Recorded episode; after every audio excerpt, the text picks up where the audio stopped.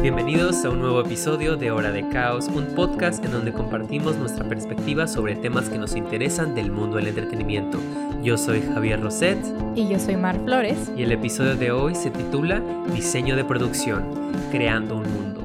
Jessica, yo creo que este es mucho como tu tema, Mm. con esto que te gusta mucho. Ya sí, yo creo, yo creo. Con eso que ya le estás tirando demasiado como el diseño de producción Mm, y así. Yeah. Pero mira, yo creo que mucha gente, incluido yo antes de entrar a la carrera, no sé tú, que cuando, digamos, salen los Oscars y es de mejor diseño de producción, dices, what the fuck is that? ¿Qué es eso? O sea, ¿son sets o what's that? Así que no sé si tú podrías explicarnos qué Mm. es diseño de producción, más o menos qué hace. In my opinion, Sí, a como yo lo veo, em, el diseño de producción es como que literalmente el mundo en el que están existiendo a nivel como visoespacial. O sea, así lo definiría.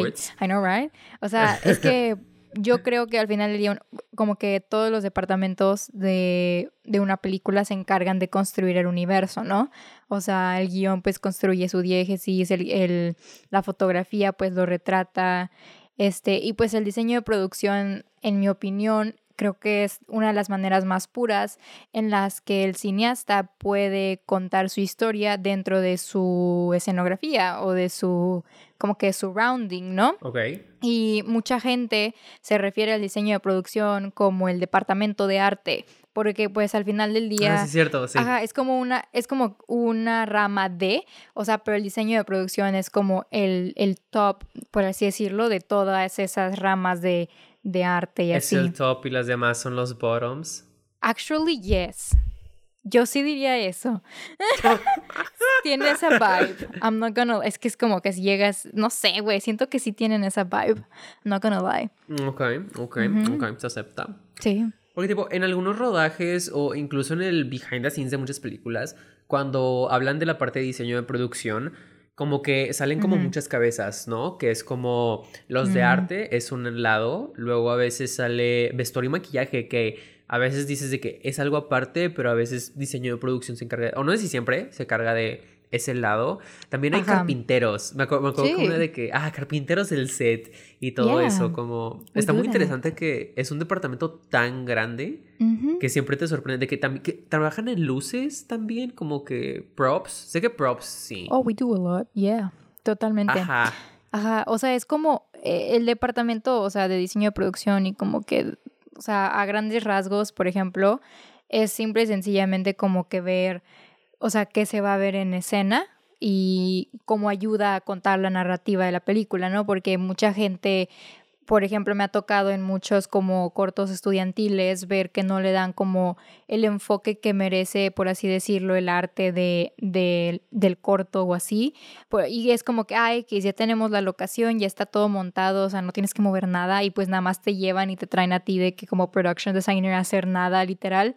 Y siento que eso es un colosal error porque es como que en el diseño de producción te pueden contar muchas cosas y te pueden dar muchos como easter eggs y muchos como trasfondos y contextos de tanto el personaje como la narrativa como lo que tú quieras literalmente de la historia y o sea muchas veces lo ignoran sacas Sí, porque muchos, en especial que dices esto de que cortos estudiantiles, es mucho de conseguir una locación y casi casi dejarla como está. Como que literal la estás buscando para que el diseño de producción ya esté hecho y no tengas que gastar nada. Porque es un departamento caro, tipo montar todo eso, pues asumo que es muy caro. Porque en un rodaje que vi, eh, estaba como que literal un cuarto blanco.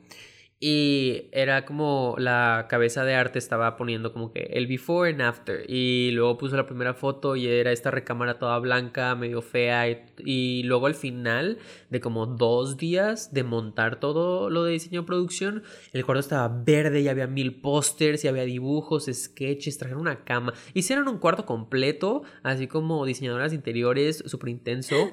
Y el personaje, me acuerdo en esa historia, escribía cómics.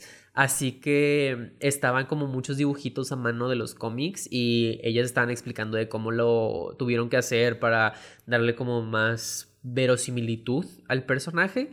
Igual como que dejaron ciertos como de que wink winks a, en lo que montaban, que podía dar como foreshadowing a cosas que iban a pasar después en la historia o que te contaban del pasado del personaje. Y cuando empezaban a explicar todo eso que hicieron es de que, wow, cuando le das como pues la atención al diseño de producción y no solo dejas como, ah, el departamento de arte allá, de que tráeme props o lo que sea, como que si le das ese enfoque, como que puedes crear algo muy, muy padre. Yo tengo esta teoría, este, no sé, puede que esté completamente equivocada, pero yo tengo esta teoría de que todas las personas que hacemos production design, nuestro eh, pasatiempo favorito cuando éramos pequeños era ver Discovery Home and Health.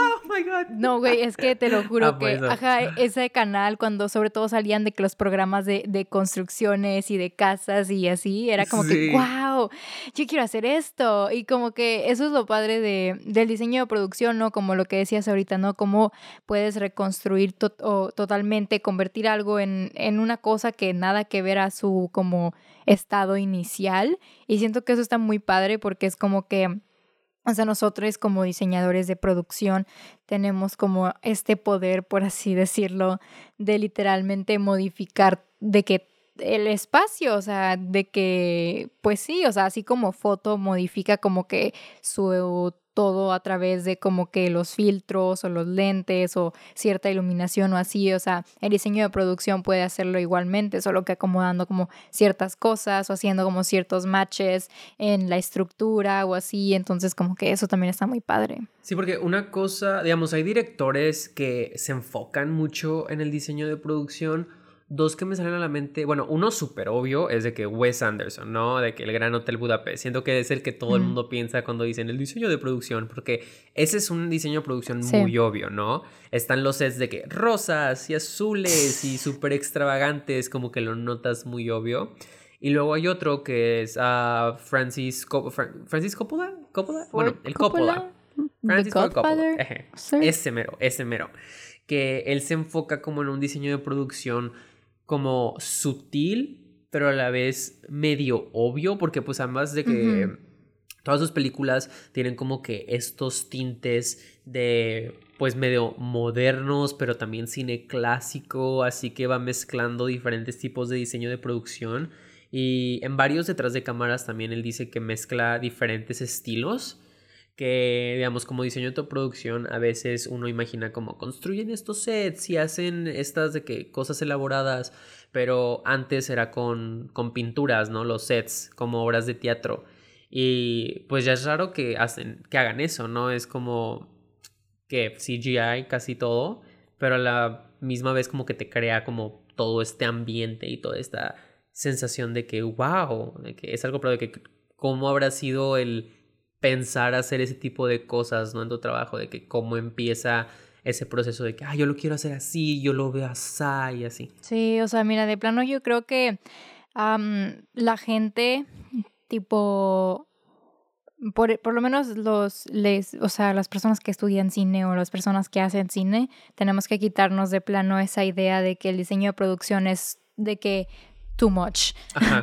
y, o sea, creo que, em, o sea, cuando le, si le platicas a una persona que no sabe de cine o que nada más ve películas como por gusto, este, y les cuentas un poquito de qué es el diseño de producción, sí, definitivamente van a decirte que, ah, Wes Anderson, o te van a decir de qué películas muy como ¿cómo te les puedes decir? De que historical pieces o así, ¿no? o sea, ah, ese tipo de películas donde el diseño de producción es muy notorio que pues hubo todo un proceso para construir algo, ¿no? Pero no, o sea, al final del día el diseño de producción puede ser tan sencillo como literalmente una casa de que X o, o sea, por ejemplo, en, en Mid-90s, ¿no? De que ah, el diseño de producción, por así decirlo, de la casa era una casa X cualquiera, pero pues aludía mucho a como que ese estilo noventero y pues pues se puede considerar hasta cierto punto que es un diseño de producción como efectivo, ¿no? Que funcionó para contar la historia. Y, o sea, siento yo que... o sea, el diseño de producción como que lo, a veces lo vemos como por la estética y a veces se nos olvida que también está ahí por la funcionalidad, ¿no? Claro. Y eso es algo que, o sea, bueno, yo he analizado mucho, que a veces como que de las películas que más me han gustado o así, el diseño de producción, o sea, aparte de que es muy bonito, aparte de que sí, efectivamente, como que es muy estético de alguna manera u otra, o sea, está ahí para impulsar la narrativa. O sea, como que porque este digo, es pensar en espacios, es pensar como visoespacialmente cómo va a funcionar, digamos, esta escena. O a veces me ha pasado cuando estoy tratando como de, de hacer un proyecto y quiero hacer como que el diseño de producción o algo así, como que ir pensando en cómo lo quiero como que montar o así. Y a veces me pasa que no me lo puedo imaginar tal cual el set, ¿no? O sea, como que leo la escena y digo, güey, no puedo, o sea, no sé, no sé qué va a haber aquí. Entonces como que yo solo digo de que, bro, de que don't think about it, o sea, deja que como que solo se vaya montando y se vaya construyendo y como que yo digo que, ok, leí esta escena, yo soy una persona muy rara y soy muy sensible de que a, como aromas y de que texturas y así, ¿no? Este, entonces yo leo una escena y a veces digo, ok, ¿qué me transmite esta escena en orden de texturas? O sea, si yo pudiera tocar de que esa escena, ¿qué textura me da, no? ok. O sea, por ejemplo, digamos, con The Favorite, que, ay, no me acuerdo del nombre de la diseñadora de producción, pero es una mujer la que hizo el diseño de producción de The Favorite de Yorgos Látimos, ¿no? Yo veo The Favorite y veo esa película y la textura que me da es tal cual la de una alfombra o la de una como cortina muy muy gruesa con ese tipo de encaje como, como tridimensional laced. No sé cómo explicarlo, ¿no? Ok, qué específico. Es muy weird, pero lo que veo es como que mucha gente piensa en diseño de producción y piensa en, ok, literalmente tengo que hacer este plano y tengo que hacer de que cómo se va a ver todo y así. Y es como que, güey, no, o sea, cuando lo haces, de que no es como que tú e, no eres el arquitecto del cine, vaya. Claro. Eugenio Caballero lo es, but he's a whole nother topic. Pero cuando eres un diseñador de producción, como yo lo veo, es yo no vengo a hacerte a ti un plano de tu casa, yo vengo a decirte a ti de que, ok, ¿cómo podemos hacer que visualmente tu historia se cuente de la mejor manera? ¿Sacas? Ajá, de que todo lo que dices pues tienes mucha razón, porque si lo piensas, como que mucha gente se enfoca en otros aspectos de la producción cinematográfica, pero al momento el diseño de producción puede hacer un proyecto, porque pensándolo, muchas cosas de dirección e incluso fotografía a veces se piensan con lo que hace el diseñador de producción. Es de que, oye, quiero hacer esa toma y esa toma solo la puedo conseguir si el set está de esta manera. Y el diseñador de producción es de que, ok, déjate hago esa manera. Un ejemplo, en Hereditary ellos querían hacer muchas tomas en donde hacía una transición de la casa de, en miniatura a la casa real. Y eran como que, eh, así empieza la película, de hecho, con una de esas tomas. Así que los diseñadores de producción tuvieron que hacer la casa toda gigante y la tuvieron que partir a la mitad y se ve como una casa de muñecas nada más gigante, ¿no? Construyeron toda esa casa para conseguir esas tomas en mm, específico. Ya, ya claro, ya, ya la parte de afuera y la casa en el árbol, es así ya pues, la pudieron conseguir. Pero las partes de adentro eran como sets. Y también dijeron de que a muchas tomas que tenemos no se, pudiera, no se pueden hacer en una casa real. Porque pues una casa real no te permite ciertos espacios, cierta movilidad y pues eso es algo como de diseño producción que tal vez no piensas, totalmente. pero pues ahí está. Ajá, es lo mismo con Parasite, que es una de mis películas favoritas y mucha gente, o sea, muchos de, de las personas como que decían tipo, güey, Parasite debió de haber estado nominada de que a, mejor diseño producción. Este, y muchos decían como que, güey, nada más era una casa. No, no, no. O sea, no era una casa. No era una era La casa. Era la, exactamente, era la casa literalmente uno de los plots de la película es de que del arquitecto de la pichi casa, o sea, Exacto. tipo, está padre porque te digo, es como ese, ese tipo de, de comentarios que te decía ahorita, ¿no? De que a veces un diseño de producción no tiene que estar muy over the top de que para que sea un buen diseño de producción, o sea, puede ser algo muy sutil que esté construido para favorecer a la narrativa y además como que a la producción, o sea, no sé, eso te, da un parote, o sea, si tienes el budget de que es suficiente como para de que darle el lujo de que a foto de poner sus luces en ciertos lugares, entonces de que eso es perfecto, literal. Y pues como dices, a veces el diseño de producción no es obvio, pero lo premiado o lo que termina reconociendo la gente así pues en festivales o pues cuando vas al cine, literal es el diseño de producción que dices de que, güey, no podría ser más obvio. Que Literalmente. Es, de que es Once Upon a Time in Hollywood, que es de ah. que puro 70 I hated that movie so much for so many reasons y ese fue uno. Sí. I'm sorry. Es que a mí Tarantino, o sea, no nos llevamos bien, güey. Perdón. Este, siempre que intento ver unas películas, I can't. Por eso dejé dejé de intentar después de que, de ¿Qué fue? Pop Fiction. No, güey, esa ah. porque prácticamente me obligaron a ir a verla con ustedes. O sea, no, ah, iba a ser como que FOMO, de que Fear of Missing Out, verla. Pero el problema, ajá, exacto, lo que tú dices. Y el problema de la academia, o sea, el problema de, Hollywood y así es que les encanta periodic pieces, sobre todo si ah, son sobre el viejo Hollywood. Entonces, pues, les mama mamarse a sí mismos. Ajá, es básicamente es eso. Entonces, tipo, con Once Upon a Time in Hollywood es de que no sé, para mí ese diseño de producción no fue bueno porque es como verte, ponértelo en la jeta y decirte, mira mis mil millones de dólares invertidos en recrear todos los setentas en Hollywood. Aquí están, aquí los tengo, míralos. Y tenías otras cosas como por ejemplo Jojo Rabbit, que pienso yo que también fue un diseño de producción inteligente por cómo estaba como construidos los sets y así, o no sé, o sea, there were so many better options. Y igual de que Once Upon a Time in Hollywood es una de esas como, es una producción con mucho dinero, claramente. Y hay tomas donde están de que en el carro y... Salud. Hay tomas... Gracias. Hay tomas en donde están en el carro y están conduciendo y literal es como presumir todos de los edificios y los carros y la gente en sus vestuarios de, de la época. Y es de que, ok, tipo, entiendo, eh, recreaste el viejo Hollywood, cool. Pero luego hay producciones que son como mucho más sutiles, que son las, em, es mi preferencia honestamente, que es mucho como de colores sutiles, que cuando te das cuenta que están, están ahí. Por ejemplo, en la trilogía de los colores, que es de que blanco, azul y rojo, esa, el diseño de producción está claramente muy obvio, está en el nombre de la película. Ah, en la de azul, pues hay muchas cosas azules, en la de rojo, muchas cosas rojas, en la de blanco, muchas cosas blancas. Y pues ahí está como obvio, de que, más bien, podría haber sido súper obvio de que todo es azul, todo es blanco, todo es rojo. Pero lo usan muy inteligente para que te dejes de dar cuenta que hay, o más bien, te des más cuenta que están esos objetos pero porque estás concientizado de que la película se llama así, así que vamos a buscar los colores de que, están, pero nunca te rompe la realidad de, ok, en un lugar no podría haber tanto blanco, así que lo que hacen es lo ponen en la nieve. Así que oh. todos los sets están llenos de nieve y no necesariamente ves todo hecho blanco, pero hay mucho blanco.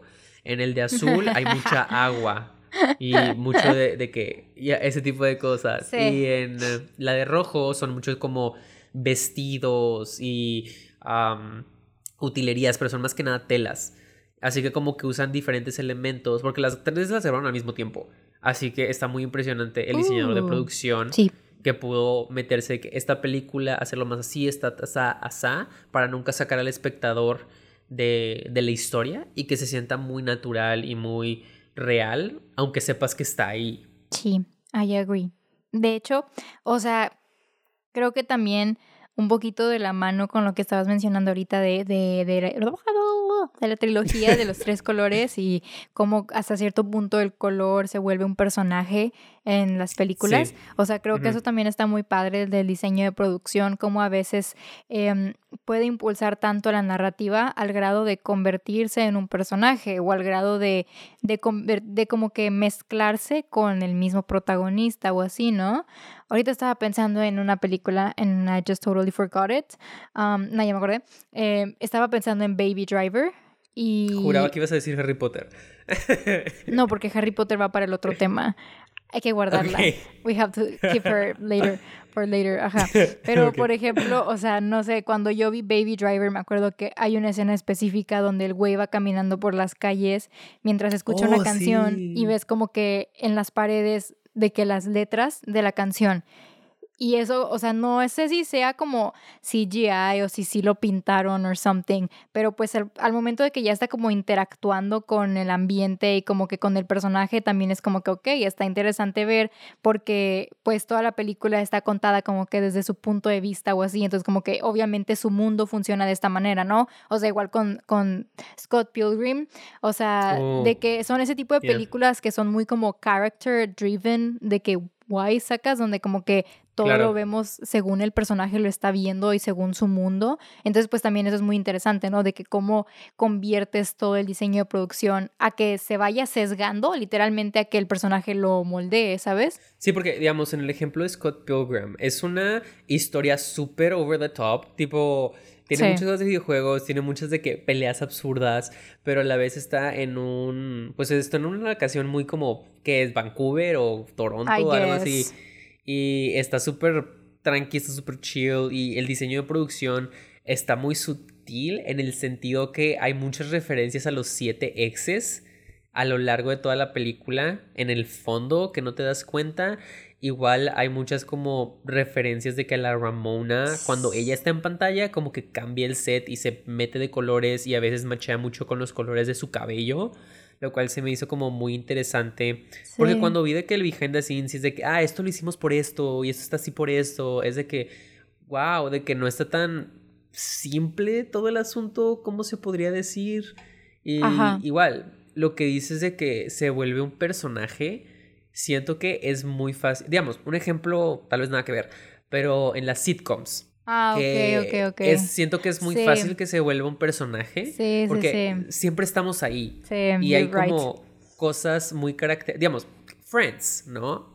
Todo el mundo conoce el, el departamento de Rachel y Mónica. Sí.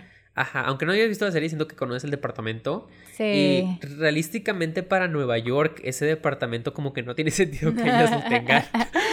Y que a veces de que había una columna en medio de la recámara y luego la quitaron y cambiaron la puerta y cambiaron ciertas locaciones de, de las cosas de la cocina y así. Pero ese departamento literal es un personaje de la serie. Güey, también de que el fish es de iCarly. Güey, sí. Es eso, es eso. Sí, si en el reboot de, o remake o lo que sea no está ese fucking set. Me voy a enojar, me voy a enojar. Porque es muy fácil para una sitcom de, ok, estamos en este mismo espacio, así que tú como audiencia vas a reconocer ese espacio y hasta cuando algo está mal en el espacio, tú estás como que, no, no, no, algo, algo algo no cuajea, algo está extraño, ¿sabes? y, en las películas obviamente es más difícil porque no tienes el mismo tiempo que una serie de televisión, tipo, igual, siempre son como departamentos, ¿no? Que es como en Big Bang Theory, que también es un departamento, en Frasier también es un departamento, como que son muchos, en WandaVision es una casa, tipo, ahí está todo. Pero en las películas ¿cuál sería como un lugar que tú digas de que, wow, ese set o esa locación tomó vida propia, se podría decir? Mira, de dos, de dos perspectivas. Una, o sea, por un lado, por ejemplo, a mí cuando vi Midsommar, o sea, en sí como todo lo que es de que Harga y toda como esa, ese lugar y, y de hecho Midsommar se me hace un, ejemplo excelso también de un diseño de producción bastante sutil que poco a poco va escalando y convirtiéndose en su propio mundo, porque desde el principio de la película de que cuando están en la casa normal y así, o sea, todo es un lugar de que normal, pero pues hay muchos como detallitos tipo los, las, los, ¿cómo se llama? Los cuadros o de que ciertas cosas que te brincan, ¿no? Sí. Y creo que ese sería, por ejemplo, un ejemplo, jaja, de como un set o, o un diseño de producción que resalta para como contar la narrativa y convertirse hasta cierto punto un personaje, ¿no? Ajá.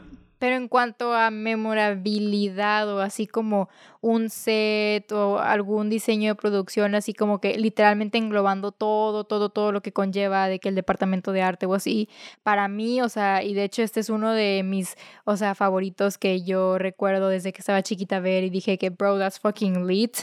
Sería tipo Harry Potter, tipo... Obviamente. Todo lo que es de que Hogwarts, porque pues si te pones a pensarlo, crear una historia, vaya, crear una película de que de nuestra realidad y así, pues está como, si de por sí está cañón, hacer una como fantasiosa, o sea, un mundo que viene de cero, un mundo que viene como de un libro, pues está de que al triple más cañón, ¿no? Entonces como que siento que sí, el mundo de Harry Potter es una cosa tan cañona, tan grande, tan diversa, tan wow, o sea, literal, pues ve todos los pieces de merchandise que vayas a ver de Harry Potter al final del día vinieron de la cabeza del departamento del diseño producción y de arte. Let's be fucking real. Las varitas tuvieron que pasar por ellos.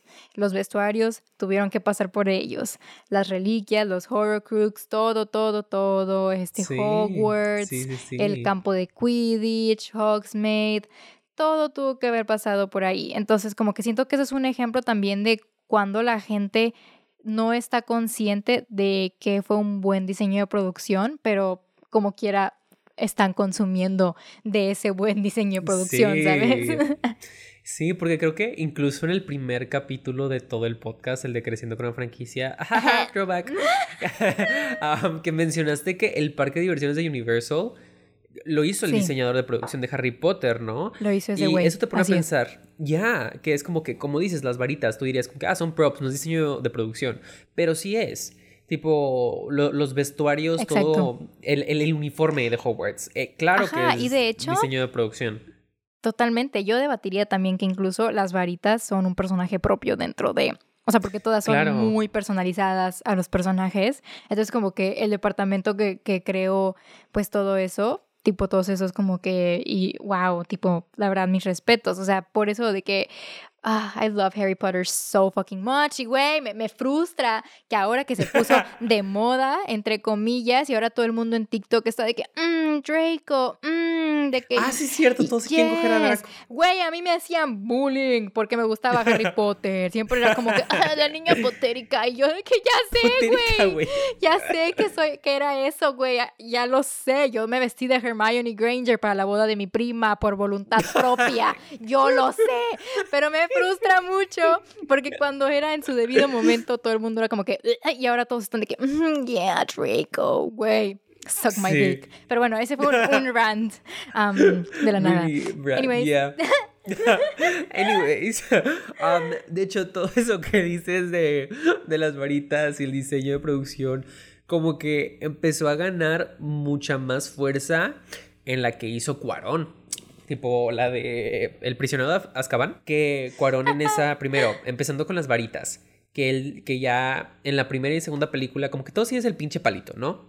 Pero Cuarón decía que las varitas eran una muy buena oportunidad para darle como más personaje al personaje o de que darle un trasfondo y por eso digamos la de Hermione tiene como las flores o las plantas que están ahí porque es de que calmada la de Harry es más como un tronco porque es de que de que perseverante, como que todas las varitas te dicen cosas así. Y esa fue como que Cuarón quería traer a la película, porque dice que, ¿qué puedo traer yo? ¿No? De único. y otra cosa fue que él quería que tú como audiencia supieras la geografía de todo el castillo y que tú sintieras que pudieras decir, ah, eso está acá, eso está acá. Y ahí es donde empezaron a diseñar ya de que, pues el castillo que conocemos ahora, que es de que, ah, esta parte del castillo queda acá, la casa de Hagrid queda acá, Tipo, en las primeras dos películas eso estaba muy como al aire, pero estas ya lo establecieron mucho más a fondo. Y está muy interesante eso, que al final del día todo fue para que el espectador tuviera como una cercanía mucho más grande a estos personajes, por el sentido de que ah, vas creciendo con los personajes, así que también deberías conocer más de ellos y más del mundo, y es como lo expandieron, no tanto en la historia, tipo sí en la historia, claro, pero fue mucho en lo que decían con el diseño de producción. Y es mucho que ahora es icónico y ni te das cuenta de, ah, fue en esta película y fue por esta razón. Quiero ir al parque. Ay, güey, ¿verdad? Qué Llévenme, por favor. Necesito regresar de que a mi hogar. por eso me hacían. Yo de que. Mm, mi cicatriz. me arde, güey. Me arde la cicatriz inexistente. La cicatriz también es parte de el equipo de maquillaje y SFX. If you think about it, everything is connected. Todo es de arte y producción. Todo es de arte. Mira, otro set que se me hizo de que es súper wow. Ese sí es de que es súper obvio y es parte del mm. estilo cinematográfico de la época. Pero Suspiria no la de ahorita, sino la del 77. Ok, ok, ok. Que pertenecían al género del giallo. Que ese sí era como que horror, suspenso, pero era muy colorido. Era como que crear este contraste. Y cuando vas a ver la academia de baile, ves como estos colores primarios, ves estas formas, digamos, muchos triángulos, muchos cuadrados, mucho de estas. Y, y al final explicaron en, como en el diseño de producción que era mucho simbolismo de brujería, tipo los patrones que tenía la academia. Sí. Pero tú no te das cuenta porque se ve como que muy bonito y muy como acogedor y que igual, digamos, la iluminación que eran como colores muy azules y rojos y verdes que dices de que, güey, qué pedo. Pero todos hacen para que el diseño de producción, o sea, de que la academia de baile, se vea de cierta manera en cierta iluminación para que te dé cierto sentimiento. Y es como una mezcla que, ok, sí, la fotografía, diseño de producción, iluminación, todas trabajando en un conjunto para crearte como esta emoción que dices, es un lugar muy bonito, entre comillas, pero entonces, ¿por qué se siente tan fucking creepy? Porque hay fucking brujas.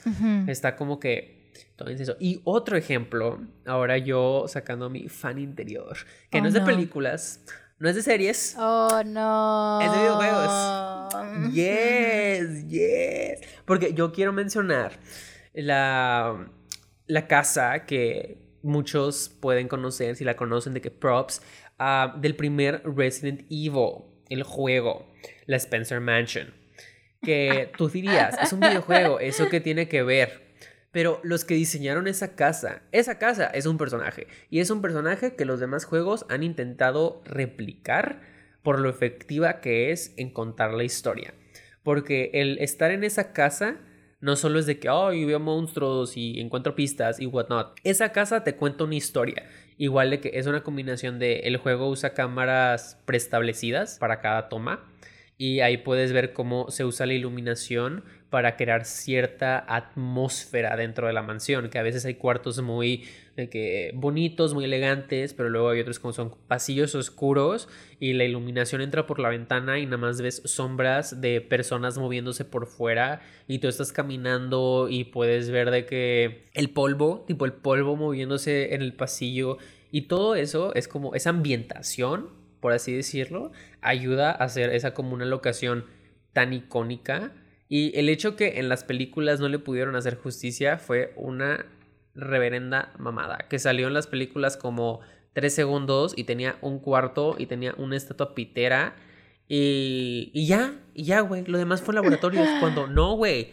Es, es, como horror gótico. y el horror gótico es como tener esta ambientación de lugares de que oscuros y tenebrosos y está como padre porque la locación en sí, el, diseño de producción, en especial en cosas de horror, prácticamente es casi todo. El suspenso muchas veces viene de dónde estás y cómo está ambientado el lugar en donde estás. Sí, de hecho sí. O sea, creo que también, o sea, verlo de esa, de esa perspectiva, ¿no? De, de o sea, en videojuegos también hay como hay que aplicar el diseño de producción y es como que, o sea, no sé, como que no es nada más exclusivo del cine, o sea, al final del día pues viene del teatro, like, honestly. Ajá, sí, sí, sí, sí. Ajá, entonces como que está muy padre también que la gente como que lo pueda apreciar en videos musicales, en, en videojuegos, en X o Y, entonces como que eso está, eso está muy dope. Ya. Porque es un departamento donde siento, digamos, obviamente no es lo mismo hacer, digamos, diseño de producción para cine y luego para un videojuego, pero siento que son muchas ramas muy similares en el sentido de lo que quieres lograr con tu audiencia, porque al final tú también te encargas de contar una historia y inclusive puede ser una historia aparte de la que se está contando en pantalla y entonces es como una subhistoria que la audiencia tal vez no capta al principio, pero cuando vuelven a ver la película o vuelven a ver la serie o vuelven a jugar el videojuego, es de que, wow, e, está como esta segunda historia, está ese trasfondo y eso es como que le da otra capa a pues el producto audiovisual que traigas y hace que la audiencia diga como que, wow, esto sí se planeó, esto está de que con madre me mama y y pues sí, no tienes que ser cineasta o diseñador de videojuegos para hacerlo. Tipo, el de Roma, que era arquitecto, y tú dirías de que, ¿qué hace un arquitecto haciendo el diseño de producción de cine? Tipo, en la de Drácula. lo dije bien mal, qué pedo. la de Drácula, güey. Ah, del, del, Coppola. Que la, la diseñadora de producción era. Ay, ¿cómo era? De estas que hacen como para modelos. ¿Cómo se llaman? ¿Cómo se llaman? ¿Cómo se llaman? Ah, fashion designers, diseñadores de modas. Esas más. Ah. Bueno, Era, era de esas. Y luego como que su estilo, como súper gótico, súper avant-garde, raro, como que lo usaron mucho para, para los props y para las locaciones. Y estuvo muy interesante porque no es lo que te esperas normalmente y le genera un diseño de producción muy único a esa producción. Sí, güey, totalmente. Este, ¿de qué te ríes? de que ya estás de que súper relajada, súper acostada con el micrófono y de que hace, ah, de que relaxing. Es que ya me dio calorcito. Este, ah, sí. ajá. Eh, culero. Sí, es que, ¿cómo se llama? Sí, este, también. O sea, creo que un beneficio muy cool del diseño de producción, considerando como sus backgrounds de que teatrales y considerando como todos estos ideales de que son sets, muchas de las veces son sets construidos para la película. O sea, una ventaja que tenemos, y creo que de esto se beneficia a todos los estudiantes que hacen sus cortos, es que puedes fakear muchas cosas. O sea, claro Ajá, tipo, muchos de los, de los materiales que ves no siempre van a ser ideales para usarse y que se vean bien o, o, o por funcionalidad, ¿no? Entonces, muchas veces fakeas el diseño de producción para como que tener un, un, producto final, por así decirlo, de que bien, o sea, que sea usable, que sea como que beneficioso y que al final del día funcione. Por ejemplo, o sea, este ejemplo creo que ya lo había mencionado alguna vez de que en un podcast pasado, porque todo el mundo aparentemente sabe que para mí El Exorcista cambió mi vida. Claro. Este. Y esa película me gusta mucho porque, bueno, aparte de que es como del, del género, ¿no? De, de horror, terror. Eso, ajá. Eso. Ajá, aparte de que es película de género y pues tipo o sea, yo considerando como que la época en la que se hizo y como que muchos de los efectos y cómo tuvo funcionalidad para, para el público que la vio, ¿no? O sea, para mí ese es uno de los diseños de producciones más excelsos para mí, para mi persona, o sea, no para el resto del mundo, pero para mí. Este, ajá, y algo que me gusta mucho de ahí es que pues obviamente todo es fakeado, o sea, obviamente no es como que se pusieron a jugar a la Ouija de que y le pidieron amablemente al señor demonio que les moviera las cosas. O sea, todo tenía como un plan y todo eso se va planeando desde el diseño de producción también. O sea, porque involucra, yo me imagino que eso ya involucra varios departamentos, ¿no? También como que el de efectos especiales y así. Este, pero pues al final del día también es como que pensar de que, ok, ¿cómo lo vamos a construir para que funcione, ¿no? Y por ejemplo, la cama este, de la cabecera tenía unos tubos que tipo se perforaban con la pared y gente detrás de la pared movían esos tubos para dar como que el efecto de que la cama estaba temblando sola, ¿no? Oh, wow. Ajá, y eso es como que estás mezclando efectos prácticos, sí, pero al mismo tiempo también es como que pues trabajan de la mano, ¿no? Y es como también todo este como concepto, como crisis existencial donde mucha gente eso, y eso fue en los 70, ¿no? Pero por ejemplo, hoy en día, mucha gente dice como que, ay, es que todo eso fue CGI, entonces de que cuál es el punto de que sea un diseño de producción, ¿sacas? Y yo creo que va de la mano, o sea, creo que al final del día es, es lo mismo que pasó con el exorcista, que es como que hay veces en las que simple y sencillamente tú no puedes hacerlo. Te digo, Ah, no puedo. Hola, soy tu diseñadora de producción, director. Escúchame, no te puedo invocar al demonio por fines prácticos y bienestar de salud mental y física, güey. Tenemos que conseguir efectos prácticos. Es lo mismo, güey. Hola, vengo a hacer el diseño de producción de tu película de Avengers. No puedo llevarte al espacio tristemente a que grabes y decoremos allá. Tenemos que traer CGI. Lo siento. ¿Sabes? O sea, siento que es como imposible hoy en día, sobre todo con ideas tan ambiciosas o tan ideas que no se sitúan en un mundo ordinario, mundano, es imposible que el diseñador de producción no colabore con efectos prácticos. Sí, porque tipo como tú dices, que es como, no todo lo puedes hacer porque pues obviamente ya son producciones de que muy elevadas, en especial de que decíamos un blockbuster. Digamos, está el ejemplo de Blade Runner 2049 que esa usa muchas miniaturas, pero mucho está con efectos especiales para hacerlas ver mucho mejor, claramente. De que las naves, la lluvia, etc. Luego están, digamos, películas de Marvel donde van al espacio, de que Star Wars que van al espacio. Star Wars, obviamente, digamos, van al desierto y pues tú le arreglas el desierto para que se vea como otro planeta. Le pones una pantalla verde al cielo y le agregas tres soles y dices, ¿qué huevo, güey? No, no me voy a morir con tres soles, pero X, eso no importa. Como que obviamente puedes mezclar locaciones reales y construir sets, tipo un templo. Un templo no te vas a ir un templo, vas a construir el set. Y a veces, no sé, puedes usarlo completamente CGI todo pero ese escenario hecho con efectos visuales viene de varios sketches o dibujos que, hizo la gente del departamento de difusión, tipo de, el departamento de producción.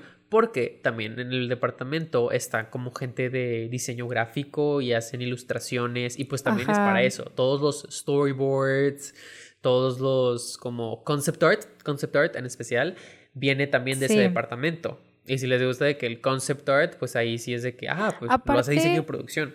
y eso está aparte yo también siento que todo esto remonta como que back again al principio cuando hablábamos y ¿Te acuerdas que yo dije algo así como que hay que quitarnos esta idea errónea de lo que es el diseño de producción?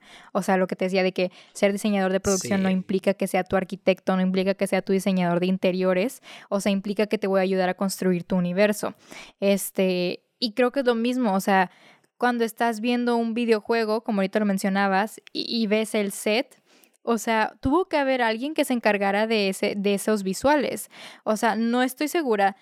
Al, final en los créditos debe venir como que, y no sé si lo manejen igual como production designer, pero pues... Sí, en los videojuegos. Ajá, entonces como que es eso, güey, o sea, un production designer es simple y sencillamente como que te voy a crear de que tu mundo, o sea, voy a crearte de que, ok, cómo va a estar todo posicionado, de que cómo se va a ver esto, este, cuál es el pipe, eh, ok, estás en un castillo, entonces, o sea, quieres que sea más como castillo gótico, más castillo victoriano, o sea, es como conocer ese tipo de uh, background, este, y sí, o sea, al final del día, obviamente que, o sea, esas ramas tipo de la arquitectura y diseños de interiores, diseños de moda, todas esas ramas entran en juego. O sea, Eugenio Caballero no iba a hacer como que cine, pero pues su background de arquitectura le ayudó a hacer cine, sacas.